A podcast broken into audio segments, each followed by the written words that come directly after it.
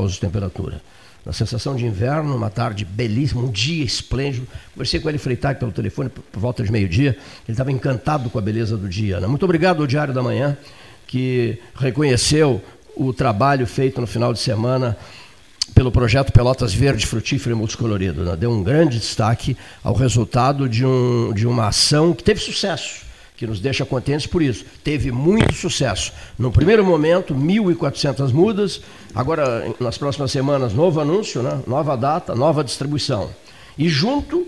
Vamos... E obrigado a nossa amiga Rejane Jorge, Isso. irmã do Robert Lane, que irmã também, do, do lá na Secretaria de Desenvolvimento Rural, nos enviou umas imagens muito bonitas. Né? Belíssimas, né? dos pêssegos. É, né? é, é, a, é a Pelotas verde, multicolorida e frutífera. Exatamente. Pessegueiros em pleno centro da cidade, ali na, na Avenida Bento Gonçalves. Eu postei. Coloridos. os pessegueiros floridos. Belíssima, belíssima. É isso que a gente quer, né? É isso que a gente, as pessoas se envolverem nisso é aí. Isso, é Mandem isso, as fotos, é mostrem. Isso, bem. Tem muito é verde. Isso, é isso que nós queremos, né? Simplesmente. A gente, quer, a gente é gosta de, né? né? Queremos. Que a gente quer. E, e, as pessoas se envolvam nisso. E desejamos que os outros se envolvam por inteiro também né? nessas, nossas, nessas, nessas nossas ações todas, né, Paulo? Eu fiquei muito contente também. Eu vi a matéria do Diário, do, Diário da Manhã ali, muito legal. Do, do reitor é. Robert Lane, da, da Unipampa. Assuntos inúmeros, inúmeros, inúmeros. Bom, para início de conversa, hora oficial Lógica Cristal, para início de conversa, são 13 horas e 9 minutos. 13 e 9. A turma, o pessoal está colaborando uma barbaridade, né? Uma barbaridade. Deixa eu só ler uma notícia aqui que me mandaram. Olha aqui, ó. Pedro Alau ganhou uma bolsa de pós-doc da Fundação Fulbright e ficará na Califórnia até março do ano que vem. Né? Uh, publicada a autorização de afastamento no Diário Oficial da União de hoje, né? Está, ele e a esposa estão viajando, né? E fará pesquisa Estados Unidos, né? nos Estados Unidos, né? vai morar na Califórnia durante meio ano, né? Notícias que chegam, né? A outra notícia que chegou aqui, é, eu já recebi todos os detalhes. O próprio Freitag me passou esses dados, eu fiquei impressionado. Depois conversaremos mais sobre esse novo gigantesco condomínio que começa na região do Jardim, ali do Moacir Jardim, na zona do Moacir Jardim, numa área, numa área dele, é, para, se não me engano, quase 600 casas. Que coisa, hein? Laranjal, rapaz. São mais, pouco, hein? hein? A informação que 800. Chegou, são mais casas. Perdão, perdão. Então, 800 e poucas casas, né? Um gigantesco condomínio, né? Ficou impressionante. O Laranjal, olha aqui, ó, por isso que eu digo. Outro dia eu postei assim, ó. Eu postei assim: é, o Laranjal terá mais três condomínios grandes e tal. E, e, e pessoas é, disseram: bom, se, se, se não fazem, se queixam, se fazem, se queixam, né? Se lançam, se queixam, se não lançam, se queixam-se. Aí eu respondi assim: a questão não é essa, a questão é outra. Não, o, a, o acesso não, não está à altura desses novos condomínios. O acesso já é um verdadeiro inferno agora. Só quem usa Adolfo Vetter, eu sou um dos que usa Adolfo Vetter três, quatro vezes por dia. Quem usa Adolfo Vetter sabe onde é que o sapato aperta. Ela, ela no final de semana, fica constantemente engarrafada. Em dias quentes ela fica engarrafada. Imagine-se com três novos grandes condomínios, um de 800 e tantas casas, esse que está sendo iniciado. Você já imaginou o que, que, vai, o que, que vai se tornar, no que vai se tornar o Laranjal? Por isso essa luta do 13 horas em relação a uma avenida aqui, Avenida 2, não só Adolfo Feder, uma outra avenida em direção ao Laranjal. Bom, como notícia triste, o falecimento do ex-comandante da 8 Brigada de Infantaria Motorizada, a 8 BIM, gen General Tasseli Finamor Machado. Ele faleceu em Porto Alegre, depois de lutar muito, muitíssimo, durante semanas contra a Covid-19.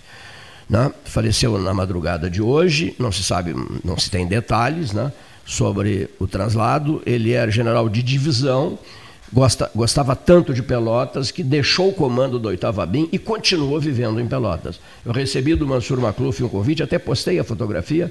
Uh, uh, quando o Mansur recebeu na residência dele, lá no Lago de São Gonçalo, grandes amigos dele, e está, estão na foto o general, Fina, o general Finamor, Tasseli Finamor, Machado, ao lado do general Tasseli está o general Mioto, Paulo, que Isso. também morreu de Covid, né?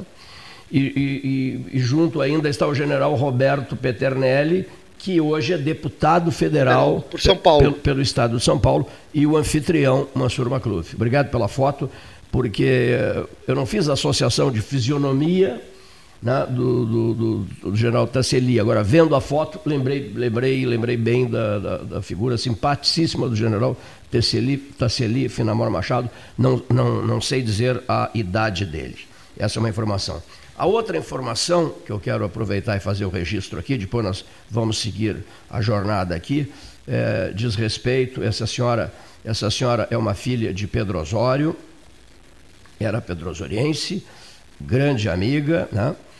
e professora de francês, a professora Zaida Gonzalez Tavares, mãe do Eduardo Tavares, da Polícia Federal, ele foi muito tempo meu vizinho, grande amigo, então, eu queria fazer o registro que hoje, terça-feira, 31 de agosto, último dia de agosto, a missa de sétimo dia eh, por Dona Zaida Gonzalez Tavares, filha de Pedro Osório, e viveu a vida inteira em Pelotas, com muitíssimos, centenas de alunos em Pelotas e grandes amigos aqui, uma figura queridíssima, a Dona Zaida, que morreu de Covid também, na ala, na ala Covid da Sociedade Portuguesa de Beneficência.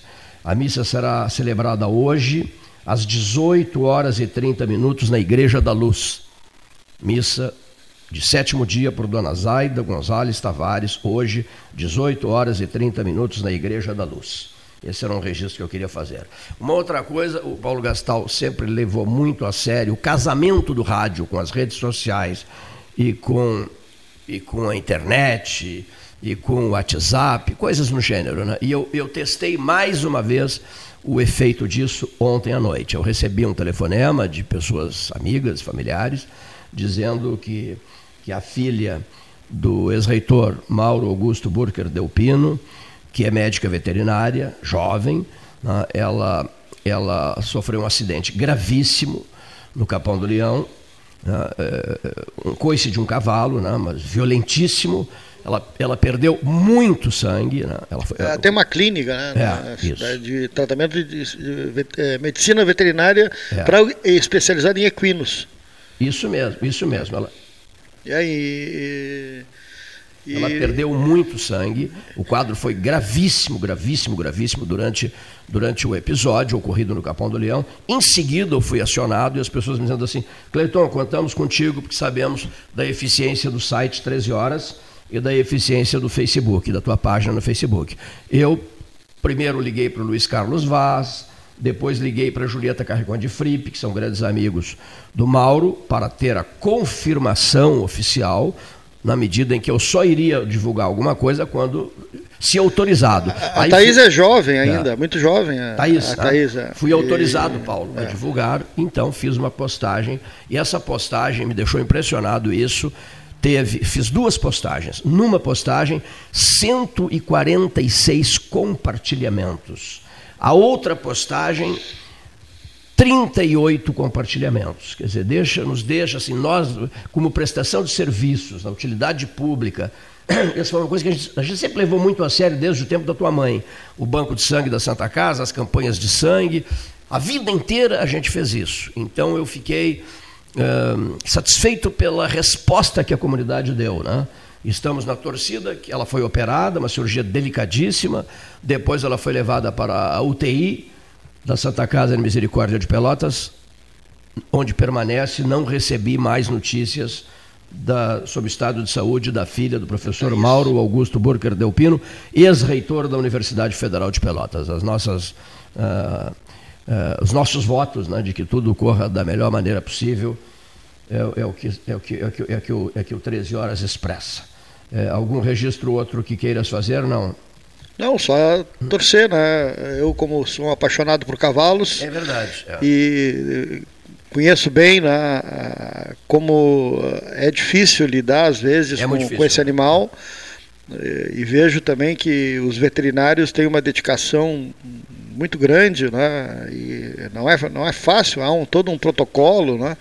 Torcer que a Thaís se recupere, né? Porque jovens, quem gosta de cavalo Thaís, e né? trata cavalos, né? É, a gente é, gosta dessas pessoas, gosta da, da, dessa atividade, ou do turf, ou na parte rural. É, o, o, cavalo é um animal é, identificado com a cultura gaúcha, com o Rio Grande do Sul, por isso tanta gente trabalha nessa área, ou seja na medicina veterinária, ou seja na, na parte de uh, apetrechos, de, de, de, de uh, aquilo que o gaúcho acaba utilizando na, na sua lida, né, na, nas fazendas, enfim, na, na, alimentação, nas farmácias veterinárias, no jockey club, enfim. Uh, e ela se recupere, essa dedicação que ela dá ao animal. A, a gente também né, tá sempre divulgando aqui, tu falasse no banco de sangue, mas também se divulga a, a doação de animais, né? Quantas vezes já se divulgou no, no site, no teu Facebook, as pessoas adotarem animais, enfim. É, é, Bom, vamos, vamos, em frente, né? Ah, Tomara que ela se recupere. 27 óbitos no surto de Covid no Conceição, em Porto Alegre, 27 óbitos, 8 pessoas na UTI, né? e 170 casos uh, em função desse surto de Covid no Hospital Conceição, em Porto Alegre.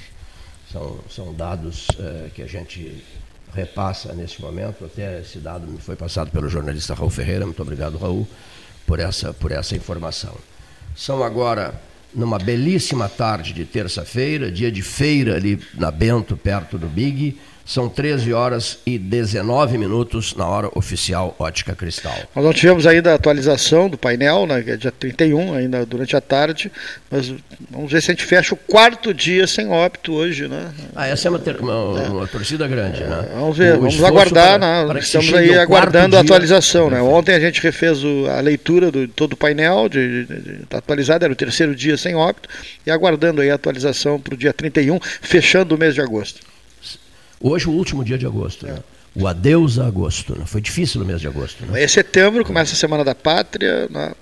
E, e, e, e muitas expectativas né? né, para essa Semana da Pátria, para o dia 7 de setembro. É. Ministro do STF, Luiz Fux, eh, com plano A, com plano B, com plano C na área de segurança do, do prédio lá em Brasília. É, há um ponto é, de interrogação. Há um né? ponto de interrogação, uma, há uma tá- tensão tá, natural né, em função de declarações. De né? desfiles, né? isso. Desfiles suspensos. Né? Não, suspenso, Não. suspenso, é. né? suspenso mais um ano. Né?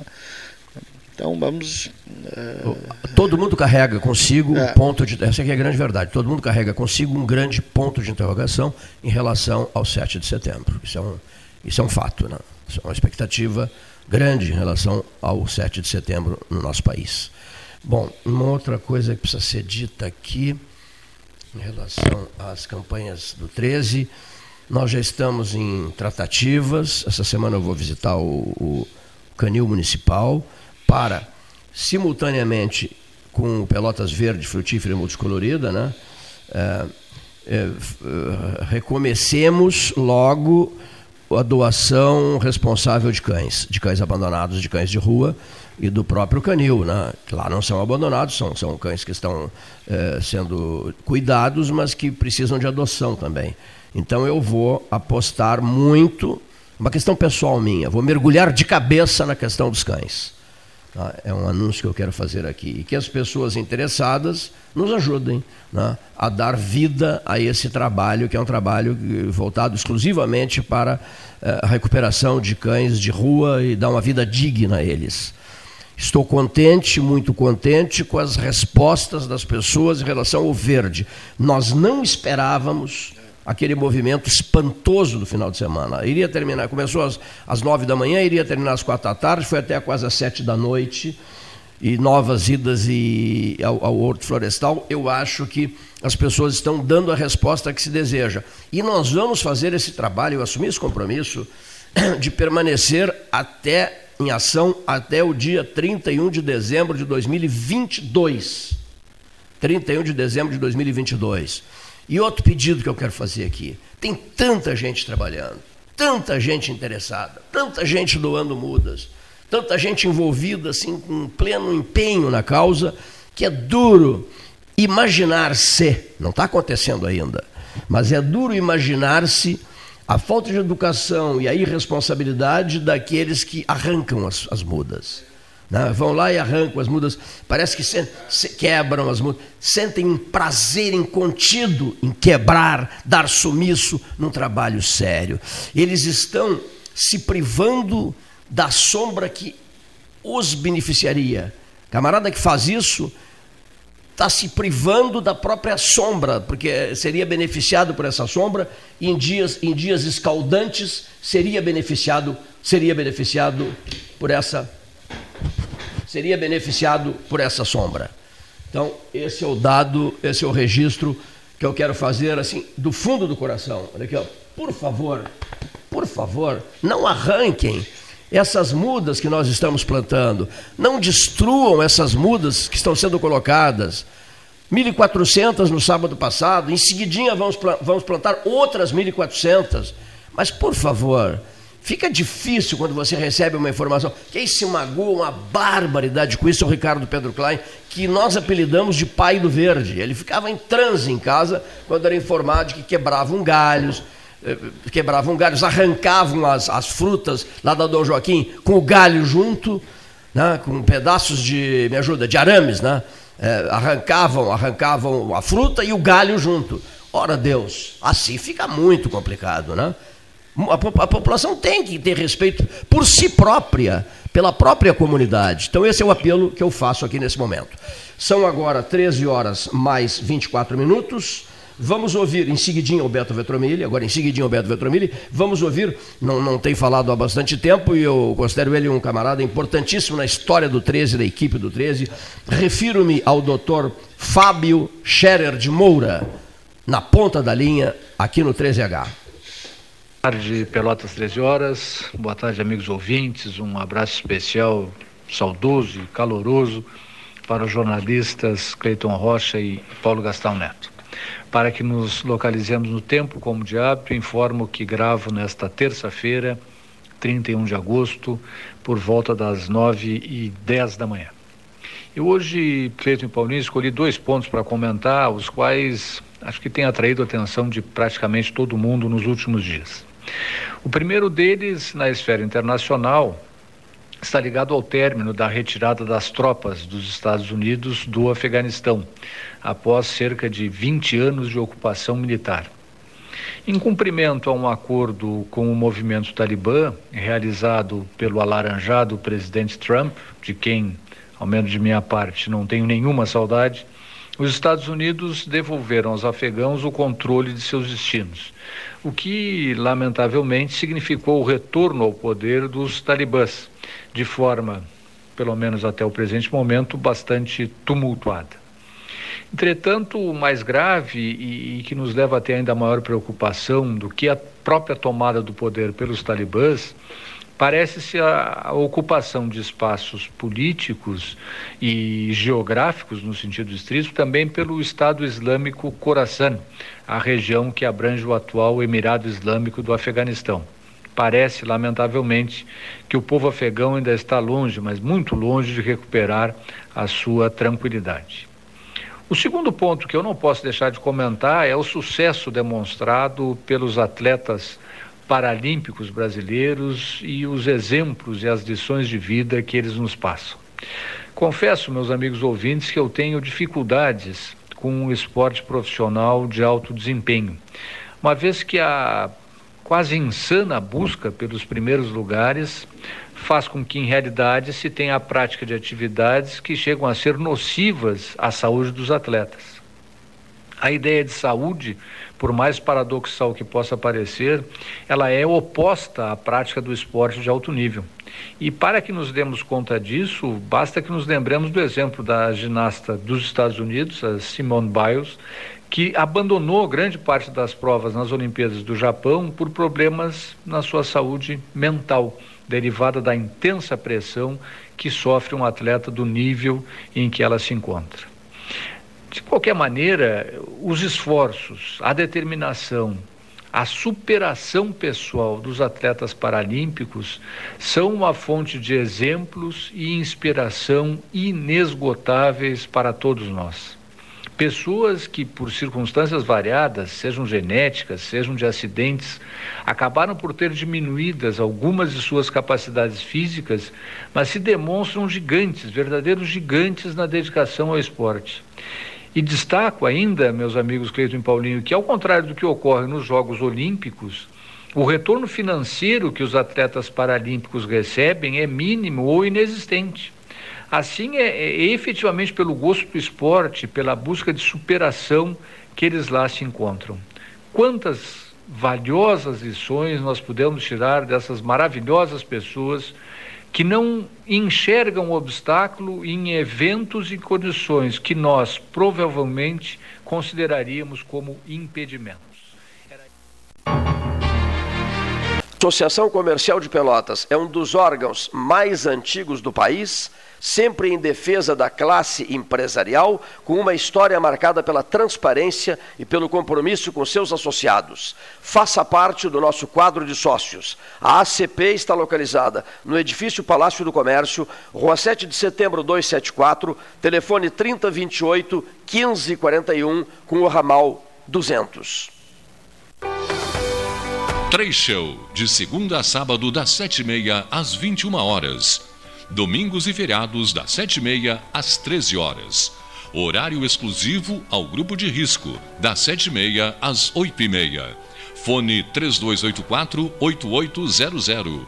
Trecho, leve a vida bem. Trecho Delivery. Acessou, clicou, chegou. A SPO ampliou e inovou. Há 40 anos prestando serviços em arquitetura e construção agora também é consultoria imobiliária especializada. As tendências no mercado de imóveis, projeções, prospecções, oportunidades e as melhores estratégias e logísticas de compra e venda. Mande um WhatsApp para 53 98117 8685 ou ligue para 53 3028 9944 e converse com a equipe SPO. Aquarela Tintas, uma empresa com equipes especializadas em Pelotas, Rio Grande e Porto Alegre. Aquarela Tintas, Rua General Osório, 1259. Telefone 3225 5000. E também na Avenida Dom Pedro I, telefone 3281 1714. Aquarela Tintas. Dar valor é acreditar, apoiar e impulsionar. O Badesul dá valor para o Rio Grande e seus empreendedores crescerem. Por isso, oferecemos consultoria e soluções financeiras de longo prazo para quem produz, no setor público ou privado, de todos os tamanhos e segmentos, de produtores rurais a startups. O Badesul valoriza você. Conte sempre com a gente. Governo do Rio Grande do Sul. Novas façanhas. Ferragem Sanches, Barros Cassal 16, Arial. Fone 3228 4188. De segunda a sábado, das 8 às 12 e das 13h30 às 18h30. Material hidráulico, material elétrico, tintas, vernizes, tinners, máquinas serra mármore, furadeiras, cimento cola e ferragem em geral. Ferragem Sanches, Barros Cassal 16, Arial. Promoção Eu Acredito. Você passa no crédito. Banrisul e Mastercard fazem acontecer. 100 mil reais em prêmios, mais mentoria financeira para tirar seus planos do papel. E mais, centenas de prêmios para você agarrar no site da promoção. Atenção pro passo a passo. Cadastre-se no site da promoção. Jogue na máquina de prêmios sempre que usar seu cartão de crédito Banrisul Mastercard, independentemente do valor. Cadastre-se em euacredito.banrisul.com.br. Tu conhece aquele ditado, né? Em terra de vacinados, quem usa máscara é rei. Bah, muito boa. E essa então? Mais vale uma máscara no rosto do que duas no pulso. Perfeito. Espero que as pessoas entendam, né? Usar máscara devia ser mais popular do que qualquer ditado. Tchê, a máscara é fundamental no combate ao coronavírus, mesmo se tu já se vacinou. Afinal, quem vê máscara, vê coração. Proteja quem você ama. Uma iniciativa, a Prefeitura de Pelotas e Ecosul. Para não sofrer, é preciso saber viver. E saber viver hoje é evitar aglomerações, usar máscara, higienizar as mãos constantemente, manter o distanciamento e fazer tudo para proteger você e os outros. Para salvar vidas, as prefeituras da Zona Sul, desde o início da pandemia, realizaram muito e vão continuar trabalhando incansavelmente no combate ao coronavírus. Mas você precisa também continuar fazendo a sua parte. E lembre-se, vacina boa é vacina no braço. Fique atento ao calendário de vacinação e tome as duas doses. Assim, juntos, vamos vencer essa luta. A Zona Sul, Associação dos Municípios da Zona Sul. Suba no caixote do Café Aquário para debater a duplicação da BR-116. Quer comprar, vender ou alugar? A Imobiliária Pelota é a parceira ideal para a realização dos seus desejos. Opções inovadoras de atendimento a qualquer hora e em qualquer lugar. WhatsApp, visita remota, tour virtual, contrato digital e outras ferramentas seguras e práticas para você fechar negócio sem precisar sair de casa. Na Imobiliária Pelota, os sonhos não param. Acesse www.pelotaimoveis.com.br WhatsApp 991 11 7432 Chega de disputar o sono com o seu colchão. Escolha ter uma noite divina com essas promoções. Conjunto Box Casal Atena, conforto macio com molas pocket ensacadas em 12 vezes de 165. Conjunto Box Casal Era, conforto firme com molas Max Spring, também em 12 vezes de 165. Tudo com pronta entrega. É só na Life Sleep Comfort, em Pelotas, Rio Grande e Porto Alegre.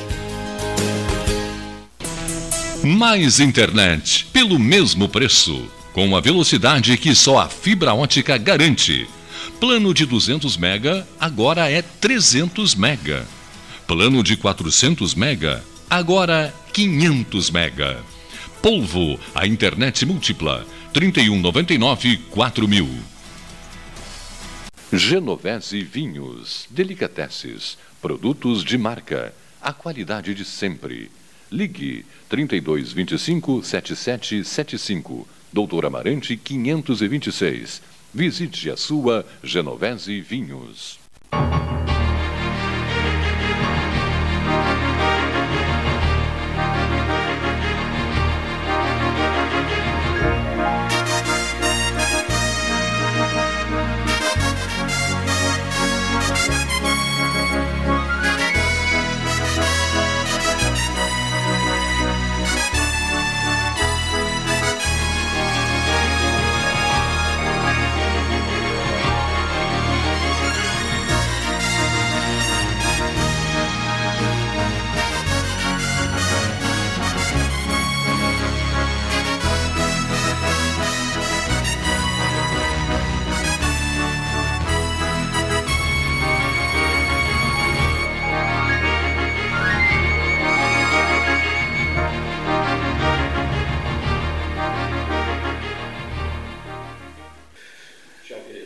24 para as duas, 13 de volta, o vozeirão de Júlio César Schwantz de Oliveira.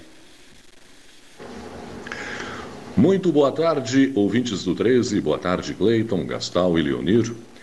Hoje, neste comentário, irei tratar de três assuntos que dizem respeito a esta cidade. O primeiro, a falta de guarda-rail sobre a ponte do canal Santa Bárbara.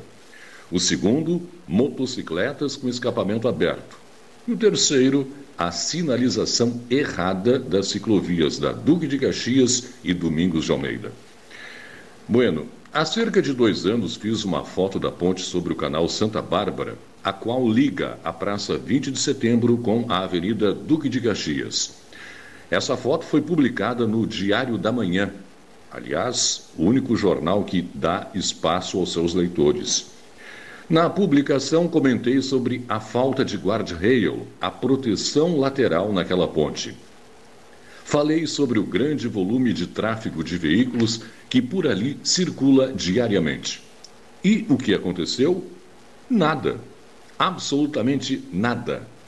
A administração municipal sequer tomou conhecimento do problema. Em qualquer lugar civilizado deste mundo, uma ponte daquela altura teria uma proteção lateral para que nenhum veículo caia nas águas sujas daquele arroio. Quem cair no Santa Bárbara irá morrer de qualquer jeito, ou afogado ou por contato com o esgoto fétido e podre que tomou conta do canal, com a consequente infecção por bactérias. Faço aqui novamente um apelo à administração do município. Coloque em guardrail a proteção lateral sobre a ponte do canal Santa Bárbara antes que uma tragédia aconteça. O meu segundo assunto: motocicletas com escapamento aberto. Eu digo para os mais próximos: Pelotas é uma cidade extremamente barulhenta. É barulho de carros de som fazendo propaganda em alto volume e motocicletas com o escapamento aberto. Fica difícil entender por que ninguém toma uma atitude a esse respeito. Essa é uma característica do trânsito desta cidade. De cada dez motos que circulam, oito estão com o escapamento aberto, só para fazer barulho. E não vou nem comentar sobre as bicicletas motorizadas com menores de idade infernizando o trânsito. Percebe-se uma falta de interesse, uma falta de vontade dos agentes de trânsito de tirar de circulação as motos barulhentas. Em determinados locais da cidade, dependendo do horário, não se consegue sequer conversar com alguém ou falar ao celular devido a esse ruído insuportável. Eu me lembro bem que no início dos anos 2000, a prefeitura criou o serviço de fiscalização de trânsito para botar ordem na casa.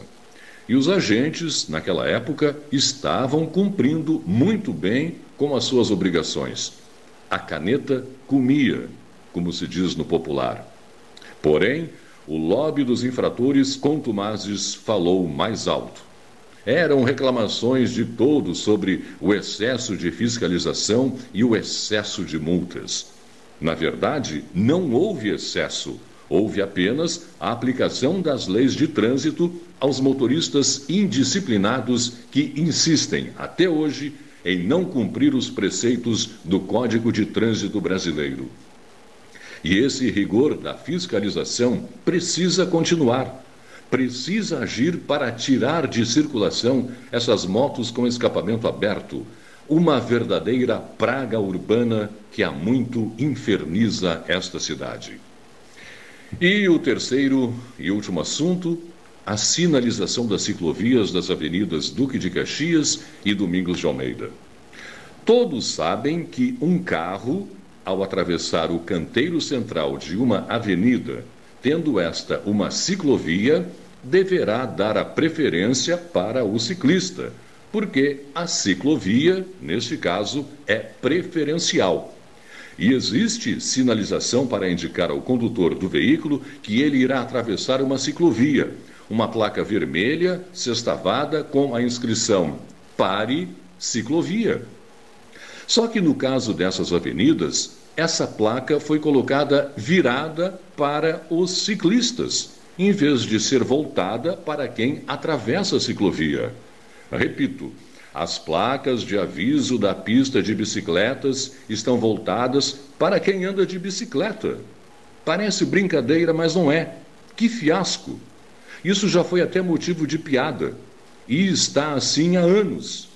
Alô, Secretaria de Trânsito, corrijam este absurdo. Coloquem as placas avisando da ciclovia para quem vai atravessar a pista e não para quem já está nela. E depois dessa, eu vou ficando por aqui. Uma boa tarde a todos e até a próxima. Obrigado ao nosso Júlio César Schwantes de Oliveira. E de Oliveira para Oliveira, né? Cláudio Oliveira, que é o diretor-presidente do Grupo Hospitalar Conceição, fazendo um balanço, né, da, fechando a, a, aquilo que aconteceu durante né, os últimos dias no, no Grupo Hospitalar Conceição. Boa tarde, Cleiton Rocha, Paulo Gastão Neto e equipe do Pelotas 13 Horas. Aqui quem fala é Cláudio Oliveira, diretor-presidente do Grupo Hospitalar Conceição em Porto Alegre. E venho aqui para passar um panorama sobre esse surto que uh, está uh, em atividade no Hospital Conceição desde o dia 4 de agosto. Nós estamos hoje com um fechamento de cinco áreas, somadas às cinco que nós já tivemos desde a semana passada. Então, das 15 áreas que foram afetadas, 10 já estão sem o surto. Então, nós temos uh, somente cinco áreas com o surto em atividade, que deverá, semana que vem, uh, ser uh, controlado efetivamente. Nós fizemos mais de 2 mil testes PCR nos nossos profissionais de saúde. Temos nesse momento 65 profissionais de saúde com a Covid positivo, somente um hospitalizado em leito clínico. Temos duas uh, confirmações de pacientes com a variante Delta. Um deles teve alta, outro está em leito clínico. Nós estamos com alguns pacientes ainda em leito de terapia intensiva, mas isso tudo para uh, divulgar, para mostrar transparência com os nossos números e as nossas ações. Nós ainda seguimos com as restrições de visitas e de atendimento na nossa emergência para diminuir o fluxo de entrada de novos pacientes e com isso evitando que mais pacientes sejam contaminados. Então nós uh, nessas três semanas que nós estamos atuando já tem mostrado resultado, tanto que essas áreas já estão sendo fechadas para o surto e voltando a atender os pacientes dessas, uh, dessas enfermarias dos serviços que elas prestavam, que, que elas prestam, né? Então uh, nós estamos saindo desse, dessa turbulência e fica um grande aprendizado e com certeza uh, devemos nos cuidar muito ainda porque não terminou a pandemia e devemos ter todo o cuidado uh, nos ambientes hospitalares, uh, principalmente para quem tiver infectado não levar o vírus para dentro dos hospitais. Então, uh, muito obrigado, Cleiton Rocha, Paulo Gastão Neto, e que todos tenham uma excelente quarta-feira. Obrigado nosso Cláudio Oliveira, né, no Grupo Hospitalar Conceição. Beto Vetromilli, futebol. Boa tarde, Cleiton. Boa tarde, Paulinho e Leonir, amigos integrantes e ouvintes do nosso Pelotas 13 Horas. Voltando hoje aqui, neste dia 31 de agosto, para falar um pouco mais de um futebol um pouco abrangente. O tema é longo, são muitos os detalhes precisaríamos de vários e vários áudios de podcast para dissecarmos cada um deles. Mas no âmbito geral, a preocupação que tenho pelo momento do nosso futebol. Estamos assodados, estimulados, bombardeados pela tecnologia do futebol. Estamos copiando, ainda que em modelo muito arcaico, o que o futebol americano faz com relação a estatísticas jogadas pré-programadas, robotizadas, estratégicas. É um futebol muito tático, o futebol americano. Não o futebol de campo, o futebol americano, da bola oval. E não o soccer. E nós temos aqui no Brasil hoje aplicação de ciência, estatística, matemática, projeções, ângulos, limitações eh, geométricas dentro dos gramados virtuais que estão esquecendo aquilo que eu venho e continuo dizendo, o fator humano ainda está se sobrepondo a tudo isso. Dentro de campo, a realidade é esta. A tecnologia está nos impondo uma série de atualizações, mas que eu não sei se nós estamos ainda plenamente adaptados a ela, ou de uma forma tão rápida. A questão do calendário brasileiro é uma delas. primeiro turno totalmente sem avaliação do árbitro de vídeo e o segundo turno já imposto isso aos clubes. O presidente do Juventude, após o jogo de domingo contra o São Paulo, reclamou veementemente, inclusive uma comissão do Juventude está indo à CBF pedir audiência com a direção de arbitragem do Leonardo Gaciba, que é pelotense, para explicar, entender conhecer que critérios são esses usados pelo árbitro de vídeo, pela aplicação da metodologia científica eh, informatizada para resultados e análises de lances. O Juventude está incomodado com alguns jogos, principalmente este do São Paulo e o anterior contra o Fortaleza, sob critérios de pênalti não marcado a favor e, e jogada marcada contra o próprio Juventude. O Brasil, a gente já falou disso aqui, também foi uma vítima desse processo de interpretação do campo e análise da imagem do VAR. Mas ainda assim, o futebol vai passar por um outro contexto, que eu disse, são vários os temas, mas que eu tentarei abordar um pouquinho de cada um para a gente começar a dissertar no futuro momento. É o futebol propriamente dito dos clubes do interior, principalmente do Rio Grande do Sul. Hoje nós estamos com uma elite do futebol gaúcho na primeira divisão, da qual a própria televisão já está se restringindo, no futuro e breve momento, de reduzir investimentos. É um cenário nacional da qual também a televisão hoje controla o futebol brasileiro e detém os direitos de mostrar este, aquele, quais os jogos, que time, enfim, beneficiando também ao seu próprio interesse. E esta realidade está fazendo com que as realidades menores das cidades do interior, do interior dos estados e principalmente o nosso, esteja começando realmente a viver a tal famosa caravana da miséria. Clubes fechando, pouco incentivo, falta de investimento recursos que não existem para fazer clubes jogarem futebol. A que preço? A que estímulo? Qual o apoio da Federação Gaúcha de Futebol?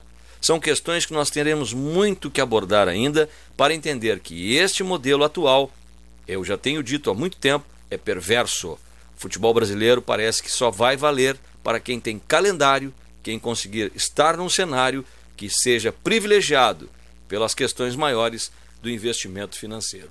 Um abraço. Obrigado, Beto. Está dando um apanhado aí neste, nesta terça-feira no nosso futebol. Doutor Antônio Hernani Pinto da Silva, equipe 13 horas, colaborador do programa, aqui no programa de hoje. Alô, doutor Antônio Hernani. Boa tarde, Cleiton Rocha. Boa tarde, Paulo Gastal Neto. Boa tarde, Leonir Baade da Silva.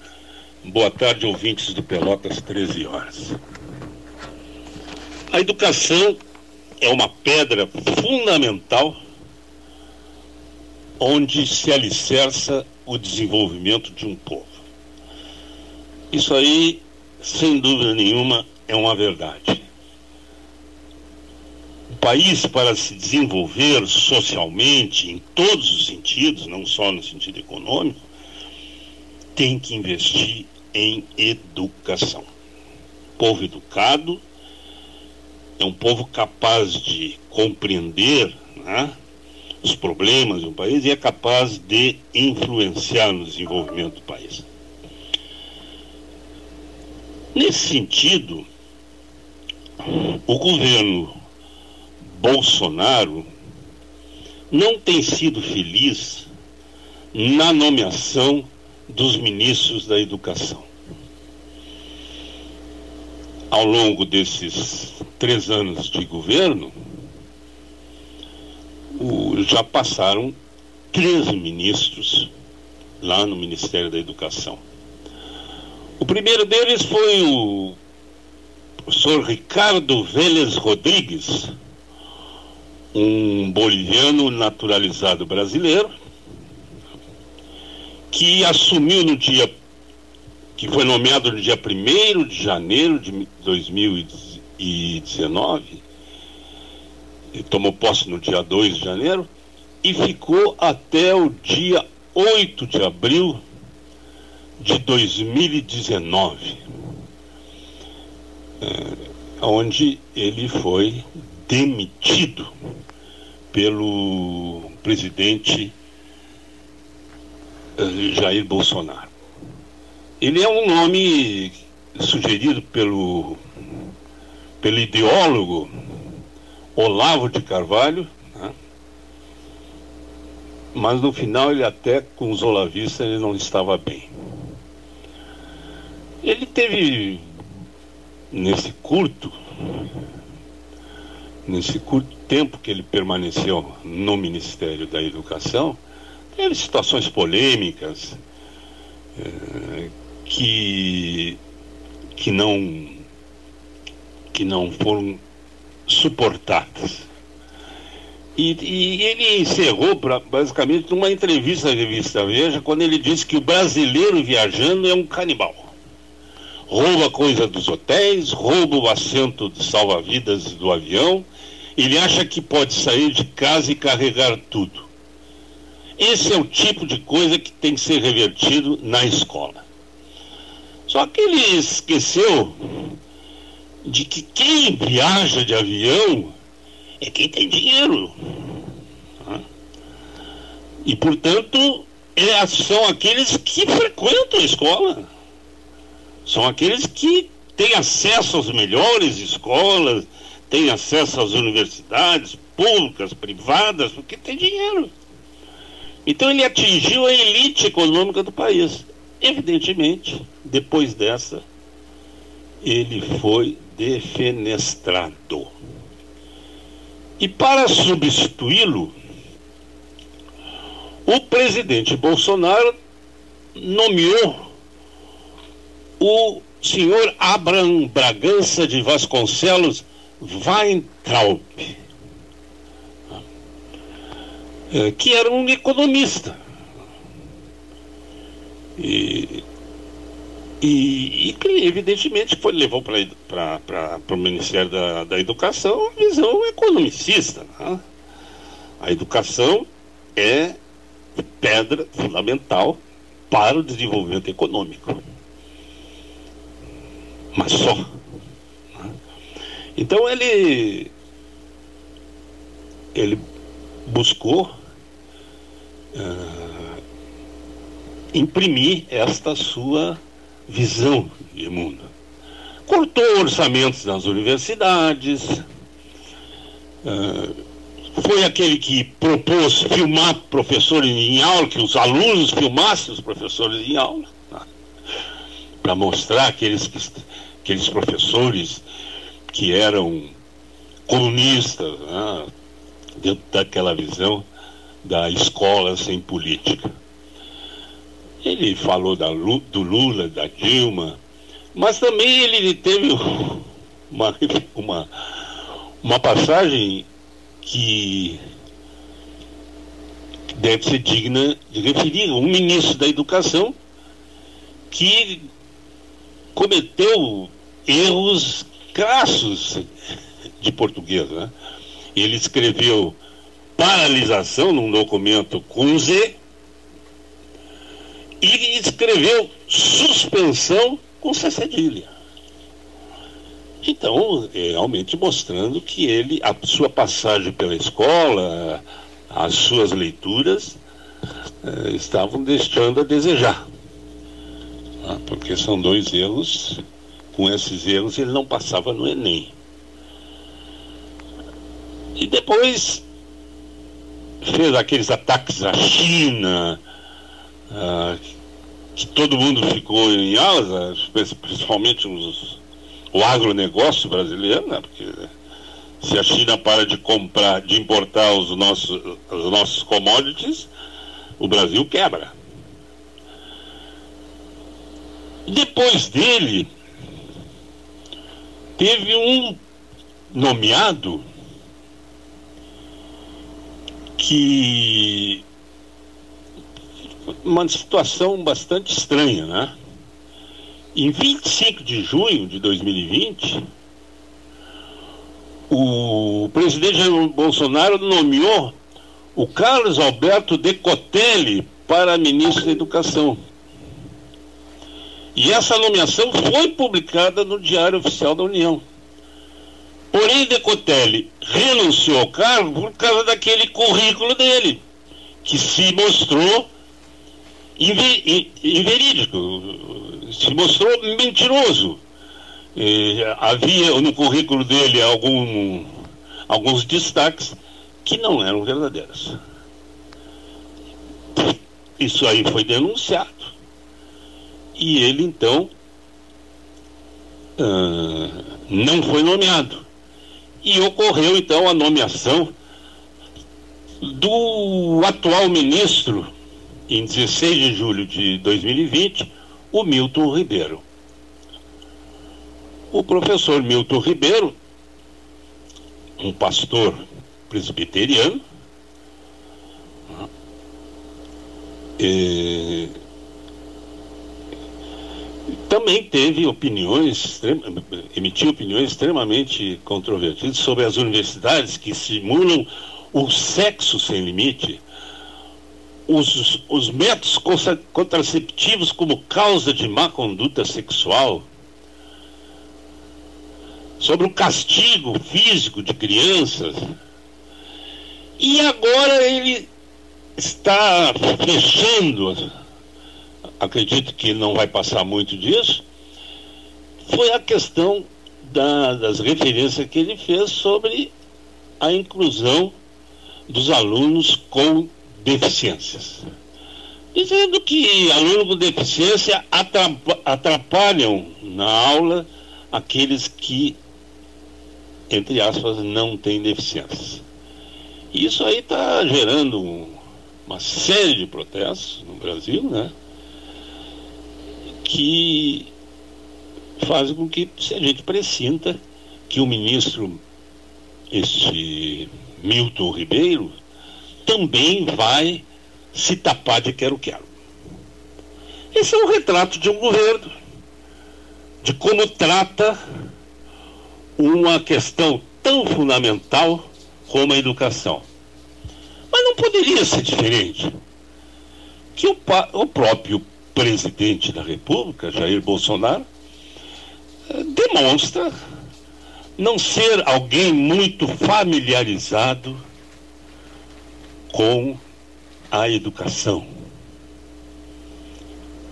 Boa tarde, Cleiton Rocha. Boa tarde, Paulo Gastão Neto. Boa tarde, Leonir Baade da Silva. Boa tarde, ouvintes do Pelotas 13 horas.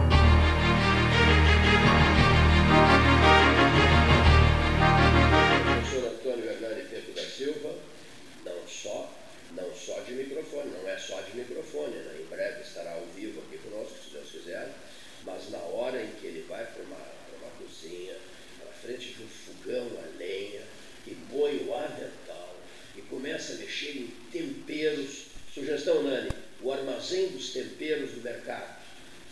Verdadeiras maravilhas à disposição dos chefes de cozinha pelotenses. E vou deixar um pedido no ar ao senhor aqui. Nós estamos promovendo a Semana do Espaguete. E ficou faltando um prato de espaguete. Nós não queremos um prato de espaguete, só a foto do prato de espaguete. Prepare um para a família, em casa e tal, e nos mande a foto do prato à base de espaguetes para nós promovermos aqui no 13 Horas, no site do 13, no, no Facebook, é, para, para promovermos a Semana do Espaguete.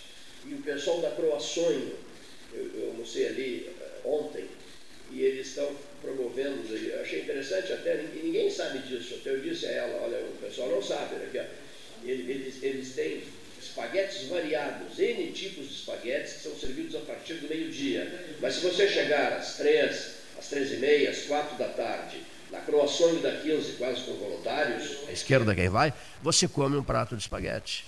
Tá? Até eu pedi, me mandem as fotos, uma já postei, dos espaguetes que são servidos na Croações, excelentes os espaguetes. Porque as pessoas dizem, não, não se consegue uma. Peraí, não se consegue uma massa em pelotas, as pessoas dizem, não se consegue uma massa em pelotas. Basta saber procurar. A Croaçonho tem os espaguetes durante a tarde, ao meio-dia durante a tarde, várias atrações em espaguetes. Mais internet pelo mesmo preço, com a velocidade que só a fibra ótica garante. Plano de 200 megabytes agora 300 mega. Plano de 400 megabytes agora é 500 mega. Polvo. Diz que polvo. Diz que polvo 3199 4000. Trecho. A partir desse domingo, nosso horário de atendimento será das 8 da manhã. A partir desse domingo passado, né? a partir, a partir desse domingo passado, o horário de atendimento das 8 da manhã às 19 horas, também nos feriados. Fernando Osório, 48, 42. Trecho Delivery, acessou, clicou, chegou. 3284-8810 o fone Trecho, Trecho leve a vida bem, Trecho a memória 13 horas. A memória do 13 está no Trecho. Você está com o 13 horas, Salão Amarelo, Palácio do Comércio. Quer comprar, vender ou alugar? A Imobiliária Pelota é a parceira ideal para a realização de seus desejos. Opções inovadoras de atendimento a qualquer hora e em qualquer lugar, WhatsApp, visita remota, tour virtual, contrato digital e outras ferramentas seguras e práticas para você fechar negócio sem precisar sair de casa. Na imobiliária Pelota, os sonhos não param. Acesse www.pelotaimoveis.com.br, o WhatsApp 991 11 7432. A temperatura aqui é de 26 graus. E em Morro Redondo, Ivan Pinheiro Neves, e em Morro Redondo, uh, José Fernando Gonzalez, que vai falar daqui a pouco. Qual é a temperatura em Morro Redondo? Porque vocês viviam nos ligando dizendo assim: seis abaixo de zero, dizia o Ivan, seis abaixo de zero, podes noticiar aí, olha a prova, e fotografava o termômetro, Leonir, e manda, me mandava foto do termômetro, e eles já querendo assumir a condição de cidade gelada do sul do Rio Grande, no Rio Grande do Sul. Eu quero saber agora, no verão, qual é a temperatura em Morro Redondo, e no Cerrito, e em Pedro Osório, e em Jaguarão, qual é a temperatura no, em Arroio Grande? Eu acho que Arroio Grande via homenagear o Mauá, né, o Barão de Mauá com o nome do aeroporto, acho eu. Olha aqui, e a temperatura em Canguçu, 500 metros acima do nível do mar, Sebastião Ribeiro Neto. Qual é a temperatura em Canguçu? 26 em Pelotas. E no Erval, o senhor fala, fala, fala e não, não lembra do Erval? Eu estou sempre lembrando do Erval. Como também estou sempre lembrando de Pinheiro Machado, as cidades geladas. Mas só tem uma coisa, diz o Edgar Ribeiro Martins Neto: mais geladas do que Santa Vitória não são. Por favor, diga isso. Santa Vitória é muito mais gelada do que Erval e Pinheiro Machado está dizendo, um empresário que tem paixão por Santa Vitória do Palmar. Bom, e qual é a temperatura agora, hoje, em Santa Vitória do Palmar?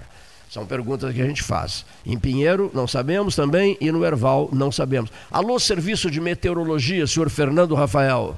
Por favor, temperaturas, cavalheiro. Uma outra coisa, que o 13 Horas está recebendo, como eu, havia dito, 147 compartilhamentos nos pedidos de sangue para a Thaís, para a veterinária Thaís, filha do professor Mauro Delpino, ex-reitor do UFPEL, e por consequência, como isso repercutiu muito nas redes sociais, e foi um pedido feito pelo 13 Horas e na minha página do Facebook, por consequência, não param de mandar mensagens aqui para o Salão Amarelo, para o 13 Horas, querendo notícias da doutora Thaís né, que está na UTI da Santa Casa de Misericórdia de Pelotas. Eu tentei alguns contatos com a Julieta Carricon de Flip, por exemplo, que é grande amiga do professor Mauro Delpino, mas não obtive resposta. Né? As pessoas que insistem muito com mensagens enviadas aqui por 13, querendo notícias da doutora Thais, que sofreu esse acidente no Capão do Leão. Ela é médica veterinária, sofreu esse acidente no dia de hoje. Vamos ouvir o professor José, o doutor José Fernando, professor também, brilhante professor, doutor José Fernando Gonzalez, ao microfone do 13. Boa tarde, ouvintes do 13 Horas. Boa tarde, Paulo. Boa tarde, Cleiton. O que nós somos, às vezes, obrigados a ouvir no Brasil atual é verdadeiramente cômico até, se não fosse trágico, em alguns casos. Eu ouvi esses dias numa matéria de, de imprensa aí, culpar o presidente da República, de certo modo, pelo que aconteceu na cidade de Araçatuba. Os senhores e as senhoras sabem que Araçatuba, uma cidade do interior de São Paulo, foi submetida a um assalto, um grande ataque de bandidos nos mesmos moldes que aconteceu não faz muito tempo em Criciúma, que se rendeu à população inteira o uso de artefatos explosivos pela cidade que explodem com o movimento das pessoas, uma coisa verdadeiramente terrível. E aí a sugestão seria de que a culpa, a culpa pode ser atribuída ao presidente da República porque o presidente baixou o imposto das armas de fogo tornando-as mais acessíveis a, a todos, inclusive então aos bandidos. Isso é uma notícia, é, é, é um silogismo com premissa falsa. É você fazer uma, uma, uma, uma dedução falseando a premissa. A questão está em que bandidos nunca tiveram licença para possuir ou para portar, e muito menos para portar armas de fogo, e muito menos ainda armas de fogo de grosso calibre ou de alto poder de destruição. A, a, a, a manobra do presidente da República, a facilitação da aquisição das armas de fogo, ela, ela se dá a partir da, da arma legal. Criminosos nunca tiveram armas legais. O armamento do, do crime organizado brasileiro, os fuzis e metralhadoras e até algumas que derrubam aviões, essas armas em poder dos criminosos nunca foram legalizadas, nunca foram compradas para legalizar. Portanto, não se pode, de maneira alguma, criar na população a falsa ideia de que, ao diminuir impostos às armas de fogo, o governo estaria, de algum modo, contribuindo para armar bandidos. Não, o governo está querendo contribuir para armar homens de bem. E a única forma, já diziam o presidente dos Estados Unidos, a única forma de parar um homem mau armado é um outro homem bom armado também. Porque se nós pensarmos em tratar criminosos com luvas de pelica, nós não vamos resolver a nossa questão de insegurança. É preciso enfrentar o crime e é preciso que a sociedade esteja preparada para isso. Eu é, sou sempre, sempre cuidadoso nessa questão do armamento. Eu acho que arma, eu sou contra o porte de arma. Acho que arma tem que ser é, para sua defesa na sua residência, no seu domicílio. Mas dificultar aos homens de bem a posse de uma arma de fogo legalizada é uma coisa típica de ditaduras. Não é típica de democracias. As democracias, como nos Estados Unidos, por exemplo, elas não só possibilitam, como estimulam a posse de armas de fogo. Na, na, na, na Suíça, por exemplo, é praticamente obrigatório você ter uma arma de fogo. Mais do que permitido, é impositivo você ter uma arma de fogo. Quando você serve o exército, quando você dá baixa de lá, sai com a sua arma. Por quê? Porque se entende numa democracia que as pessoas não podem, as pessoas boas não podem ser reféns das pessoas más. Portanto, é preciso que o senhor e que a senhora, que são os nossos ouvintes aqui de todos os dias, reflitam sobre isso. Não acreditem em mim porque sou eu que estou dizendo, mas reflitam sobre isso. O que nós estamos estimulando no Brasil, pelo menos aquilo que se noticia, é que o governo estimula o direito de ter uma arma, de possuí-la, de comprá-la legalizadamente.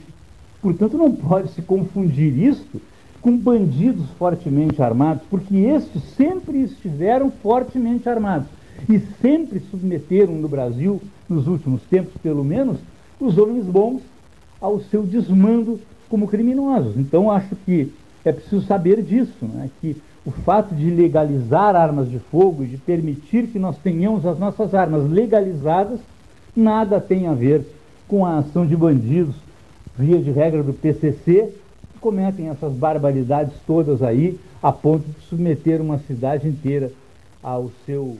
Ao seu... Doutor José Fernando Gonzalez, nós, eh, eh, a área dele lá, lá no Morro Redondo, dele, do Ivan Pinheiro Neves, que é vizinho também, não, não, é tudo Morro Redondo ali, né? É, são áreas próximas ao Açoita Cavalo, é isso? Não, não, não. É, é açoita cavalo. No caso do Ivan não é açoita cavalo, mas ele, o, o Zé Fernando Gonzalez, é açoita cavalo. E a nossa futura municipalidade fica a quantos quilômetros dessa, de açoita cavalo? Seis quilômetros, né? Lixiguana. É, nós vamos emancipar a Lixiguana. Alô, Douglas Rodrigues da Silveira. Precisamos dessa área, precisamos construir um município modelo no sul, no sul do Rio Grande, né? Lixiguana City, vem aí, preparem-se uma, uma campanha anos. Nós já fundamos, criamos, fundamos o município de Patópolis, uma faixa de terra na beira de uma mata nativa entre uh, o Laranjal e o Arroio Pelotas. E Patópolis é uma cidade hoje muito conhecida e vamos e vamos fundar Lixiguana município, município Lixiguana City em breve depois da manifestação do doutor Gonzalez, a turma da casa, e quando é que o pessoal volta? Aos poucos, aos poucos. O pessoal está voltando aos poucos. Um por dia, dois por dia. Neifelov, Neifelov Gomes Satialã disse, eu estou voltando, mas veio uma vez, agora ao vivo, e já não reapareceu. Fabrício Machello ao microfone do 13, Salão Amarelo, Palácio do Comércio, 26 graus de temperatura, 14 horas 12 minutos, hora oficial Ótica Cristal. Boa tarde, Cleiton. Boa tarde, Paulo Gastal. Boa tarde, amigos do 13.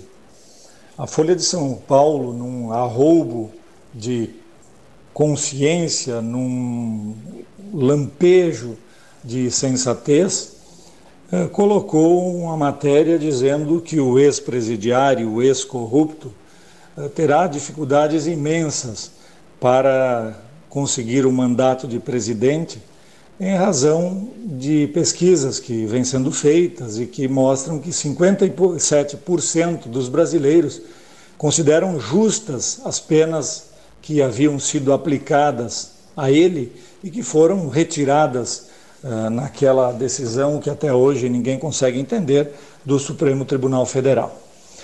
E, nesse sentido, tendo 57% de pessoas dizendo justa a punição aplicada e considerando, portanto, injusta a retirada do sancionamento, nós podemos ver o tamanho da rejeição que será enfrentada pelo ex-corrupto e ex-presidiário Lula numa eventual disputa pela presidência da República.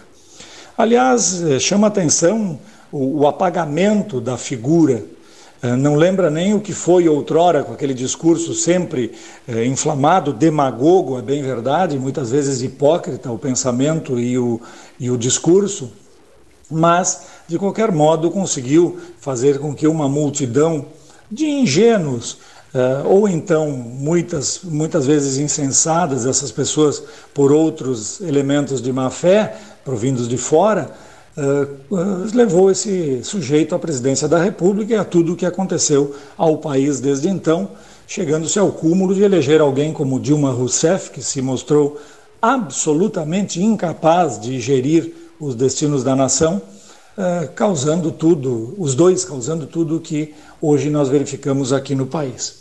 De qualquer modo, eu inclusive saúdo essa, esse rasgo de sensatez, que eu não espero que perdure, mas que é fundado na constatação real que todos nós podemos uh, conseguir por mera análise do que acontece na sociedade. Vejamos, por exemplo, por que é preciso fechar uma praia no Ceará para o seu Lula tomar banho com a sua namorada Janja e por que não se dá acesso aos populares? Como eu disse no outro comentário, não será porque ele tem um fã-clube mas sim porque se abrirem a praia para a presença de todos, provavelmente ele tivesse que sair a nado, atravessando o oceano, em razão da impopularidade avassaladora que se revela em torno do nome dele. De qualquer maneira, se a esquerda quiser ter alguma chance, parece que o caminho é tentar viabilizar algum outro nome, o que está extremamente difícil, porque todos os que foram até agora ah, lançados, todos os que tiveram um aceno como possibilidade, acabaram sendo rejeitados pelas pesquisas, pelas circunstâncias, pelo que deixaram de fazer em prol da coletividade. É, o que resta como pergunta ainda em relação ao seu Luiz Inácio Lula da Silva é onde está o jornalismo que deveria coibir aquilo a respeito do que ele falou na semana passada, como o estabelecimento de uma regulação da imprensa, o que significa, em outras palavras, a censura. A censura é boa enquanto recai sobre os outros. Porém, o jornalismo, de um modo geral, a partir de uma regulação, estará fadado a um, a um torniquete, a, a levar um torniquete, uma, a ser colocado uma mordaça, em razão exatamente de que a partir daí só se poderá falar a favor. Quem falar contra será censurado ou será de alguma forma, sofrerá de alguma forma as consequências de uma eventual regulação normatizada, ou seja, por lei federal, da mídia, do jornalismo, do, da atuação dos profissionais da área. Cadê os jornalistas de outrora que bradavam contra injustiças? Cadê os jornalistas isentos de outrora? Onde estão aqueles que tinham opinião, onde estão os jornalistas que se manifestavam de acordo com as suas convicções e que não eram levados apenas por conveniências e por oportunidades? Onde estão os veículos de comunicação de respeito que foram a vanguarda do progresso do Brasil e da luta contra as injustiças? Não vejo, a, a não ser com muitas, a bem verdade, exceções, mas que, porém, são muitas vezes sufocadas por esses maus uh, veículos de comunicação que não prestam.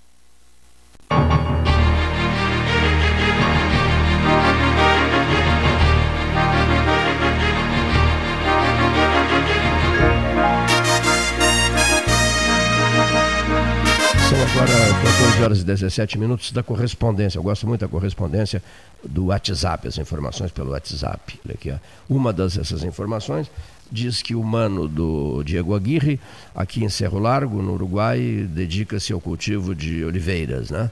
Uma empresa forte, sociedade com irmão, e que fica perto de Jaguarão, da Ceguado, Luiz Carlos Vaz, etc, etc, etc. Né? É, Bacana isso, né? Os camaradas são. Ele é um centro muito sério, né? Ao contrário daquela piada que inventaram, o tal de. Como é que era mesmo o nome que eu já esqueci? Como era o nome daquele anterior que veio do Equador? O Ramírez. Bom, ao contrário daquela piada, é, esse é um centro sério, o senhor Diego Aguirre. Bom, falei em Vaz, olha aqui, João Cândido Azambuja, Capão do Leão, nosso prezadíssimo amigo, a memória da região, impressionante, a sequência fotográfica esplêndida que ele tem, o apoio dele, o verde, o que o João Cândido fez em imagens, centenas de imagens, fotografias maravilhosas para promover os Pelotas Verde, Frutífera e Multicolorida. Admirável o trabalho do João Cândido Zambuja. Sem palavras, João Cândido. E o João Cândido pergunta assim: Alô, seu Cleiton, ao menos um pronunciamento gravado do Vaz? para matarmos a saudade. Olha que bacana, hein? Mandei por Vaz isso aqui. Um pronunciamento gravado do Vaz para matarmos as saudades dele. Olha só, rapaz, que coisa bacana, hein? Bom, vamos lá. Informação da doutora Julieta Carreconde Fripe, diretora da Faculdade de Medicina da Universidade Federal de Pelotas e ferrenha defensora do Hospital 100% SUS com a capacidade máxima, porque a UFPEL é muito mais importante do que, do que, a, do que a EBSER. A EBSER é importante, mas a EBSER é uma prestadora de serviços. A EBSER foi trazida para a UFPEL pelo César Borges, foi apresentada ao UFPEL, a EBSER, mas em primeiríssimo lugar a UFPEL, depois a EBSER. A UFPEL é que importa, a EBSER presta, é prestadora de serviços para o país inteiro. Portanto, não é a EBSER quem tomar as decisões na UFPEL que tem que tomar as decisões na UFPEL é a própria UFPEL. Essa história do, do hospital menor, dar uma marcha ré desnecessária, uma inconsequente marcha ré. Alguém pilota esse trator, já vou chamando de trator, e dá uma marcha ré no trator. Não, não, não se quer isso. A população tem, a região tem mais de um milhão de habitantes. Vida, saúde para as pessoas. Não, não é tempo mais para dar marcha ré. Tem que andar para frente, não, não ficar fazendo conversinha fiada e não assumindo altas responsabilidades. Nós queremos que assumam altas responsabilidades, sabe por quê? Nós estamos aqui. A gente está sempre aqui. No dia a dia, estamos sempre aqui. O sul do Rio Grande está sempre no sul do Rio Grande, que eu quero dizer. A esmagadora maioria das pessoas não saem, estão aqui. As pessoas vivem com dificuldade, precisam de hospital, precisam de atendimento médico, precisam de saúde pública. Então, a EBSER não pode ditar as regras, ditar as normas. Negativo. Ela é uma prestadora de serviços à Universidade Federal de Pelotas.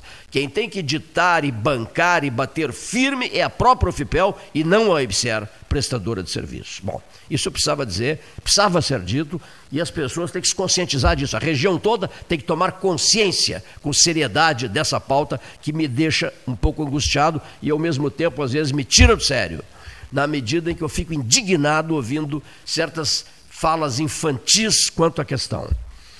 Em relação, em relação à doutora Thais, filha do ex-reitor Mauro Augusto Burker Delpino, me informa a doutora, nos informa, a mim não, a todos, aos ouvintes, porque eu pedi que as informações foram passadas, fossem passadas aos ouvintes, que ajudaram de uma maneira tão extraordinária eu mesmo, 167 compartilhamentos da notícia que eu postei, fiquei espantado com o número de compartilhamentos. Ela foi operada, informa a doutora Julieta, diretora da medicina da UFPEL.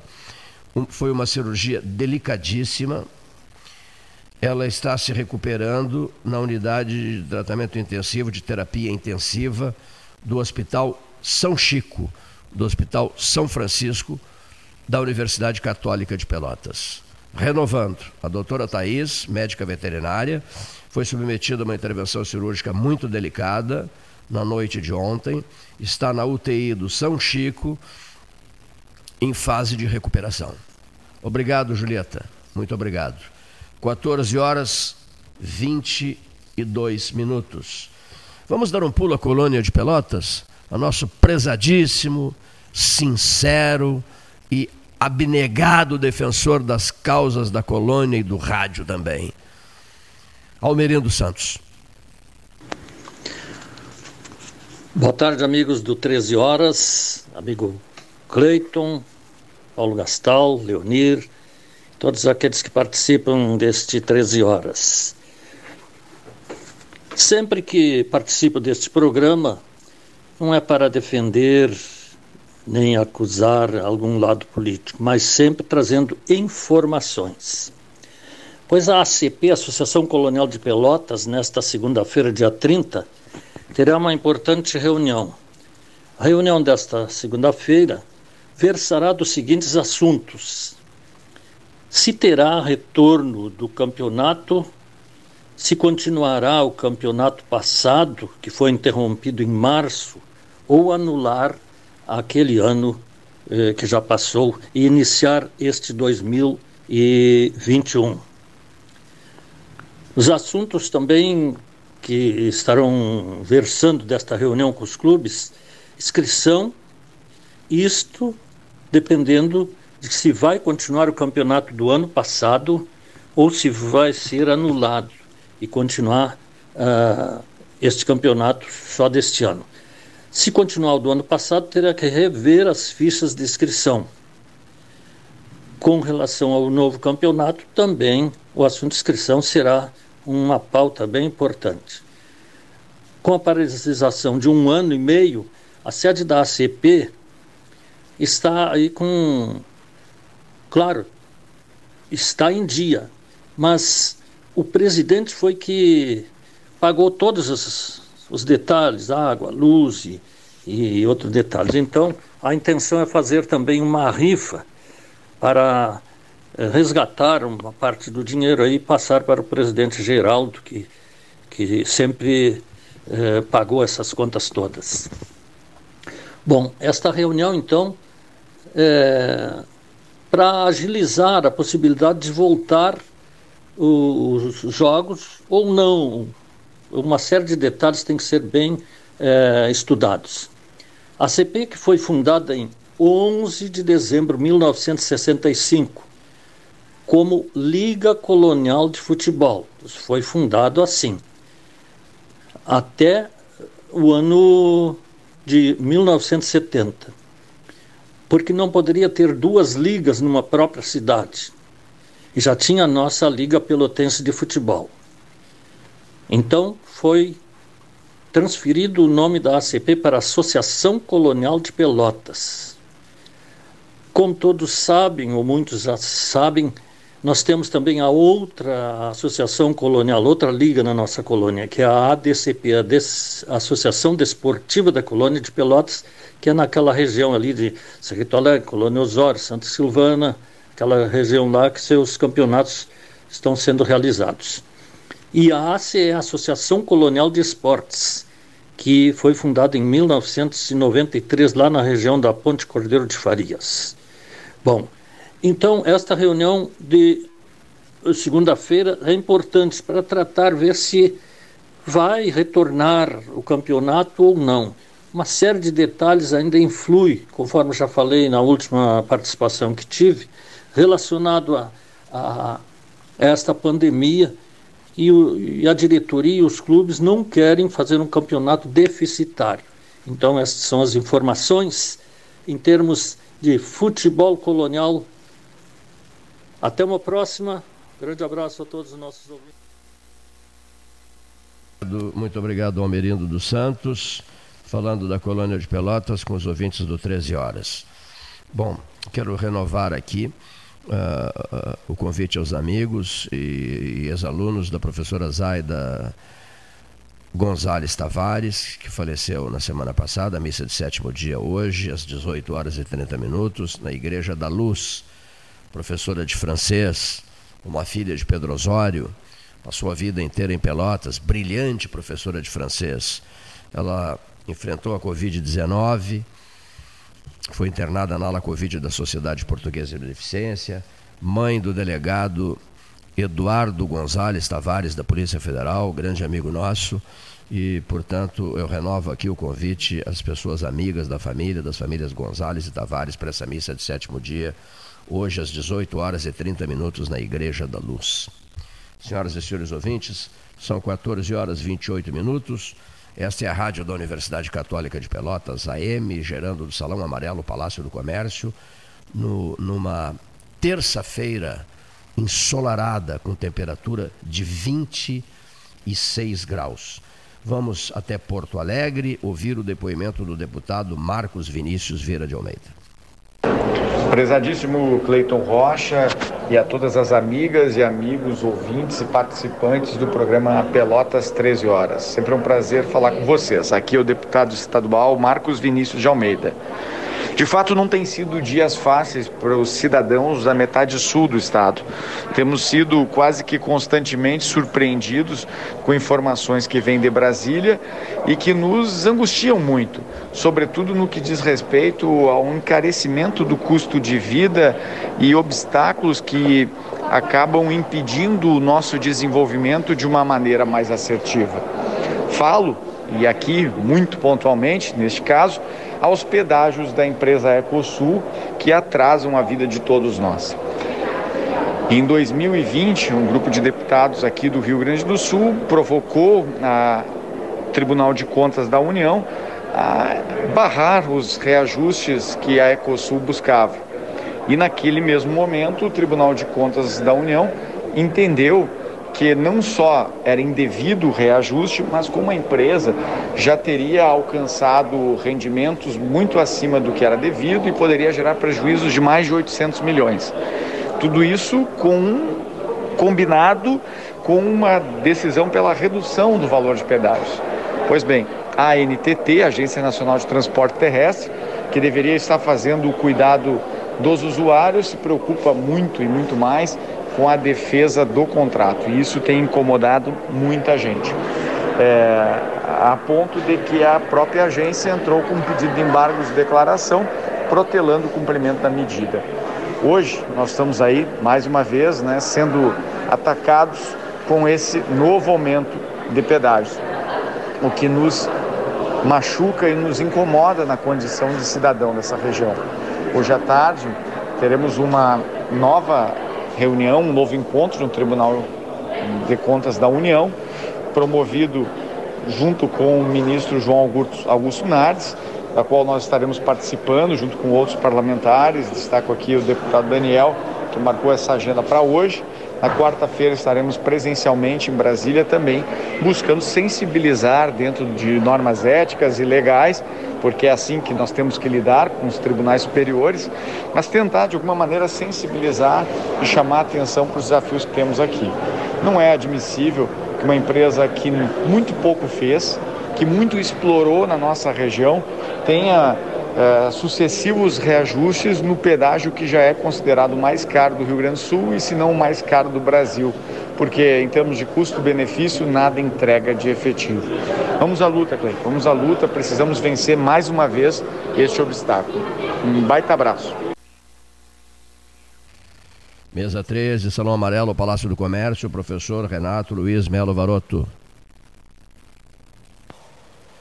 Boa tarde, Cleiton. Boa tarde, os ouvintes. Paulinho, Leonir, enfim, a todos que nos acompanham há 43 anos. Estamos começando uma semana com muita expectativa, não apenas no Brasil, mas no mundo, com a crise humanitária do Afeganistão. Crise que eu não pretendo analisar aqui por uma questão de tempo e por envolver assuntos e temas religiosos, geográficos, militares, políticos e precisaria mu muito espaço e isso não dá para fazer num rápido comentário.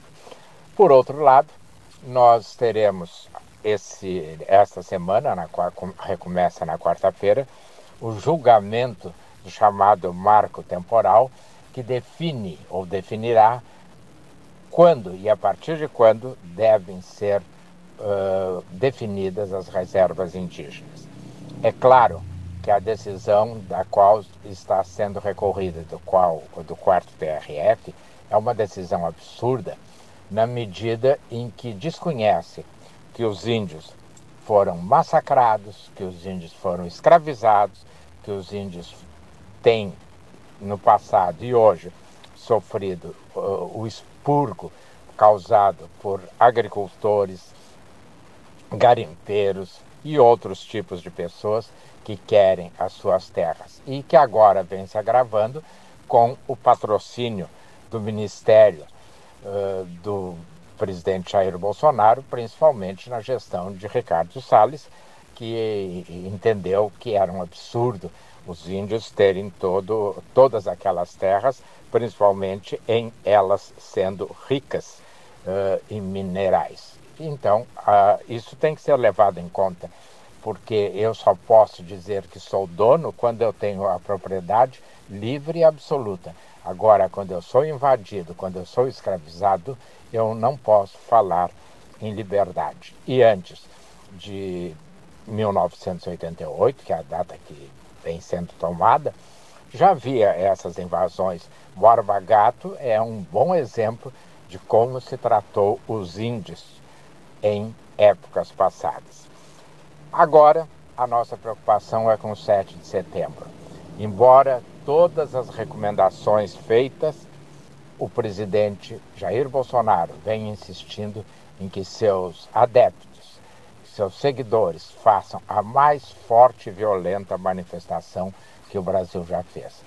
Isso é bem provável, na medida em que essa gente está deixando de comprar, por recomendação dele, feijão para comprar fuzil.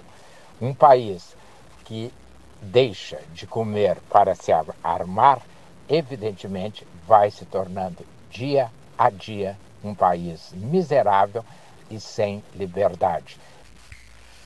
Eh, nós recebemos aqui uma mensagem eh, de nota de pesar, o nono batalhão de infantaria motorizado, o regimento Tuiuti, informa com pesar o falecimento do senhor general João Taceli Finamor Machado, que comandou a 8 Brigada de Infantaria Motorizada nos anos de 2001 e 2002.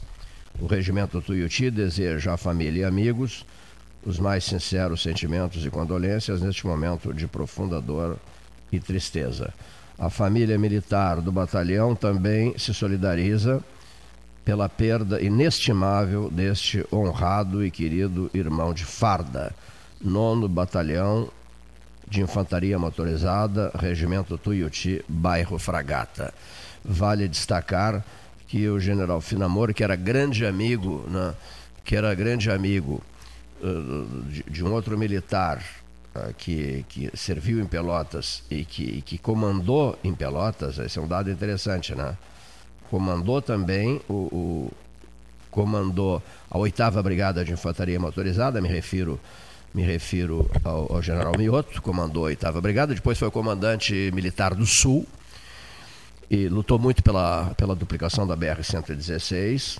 O general Mioto faleceu eh, por conta de, de, de da Covid-19 e acontece o mesmo agora com o general Taceli, né? Covid-19 em um hospital em Porto Alegre, morreu esta manhã. Transmitimos aqui a pedido, a nota do nono batalhão de infantaria no Fragata, onde ele atuou também, além de ter sido em 2001 e 2002 o comandante da oitava brigada de, de, de infantaria motorizada. Estamos, senhoras e senhores ouvintes, encerrando a programação referente a esta terça-feira, o último 13 horas de agosto, agosto de 2021, e, meu Deus, amanhã, 1 de setembro, no mês no mês da primavera, com novas ações no projeto Primavera Estação Vida, Pelotas Verde, Frutífera e Multicolorida. Ofereceremos depoimentos importantes e novas sessões de distribuição de mudas, a última, sábado passado, 1.400 mudas distribuídas. Teremos em seguida, lá no Solar da Baronesa, foi um, um sábado esplêndido em todos os sentidos. Teremos uma nova etapa de, de parceria e entrosamento com a comunidade pelotense. Né? Seria, digamos assim, um, uma frase do, do Ricardo Pedro Klein, O Homem Verde não pare, não se, tem, não se pode parar, é preciso prosseguir, prosseguir. Diria Hernani Schmidt, prossigamos, Cleiton, nesse projeto, nessa campanha, até que se chegue ao 20, 20 não, ao 31 de dezembro de 2022. Até lá, eu me garanto. Boa tarde.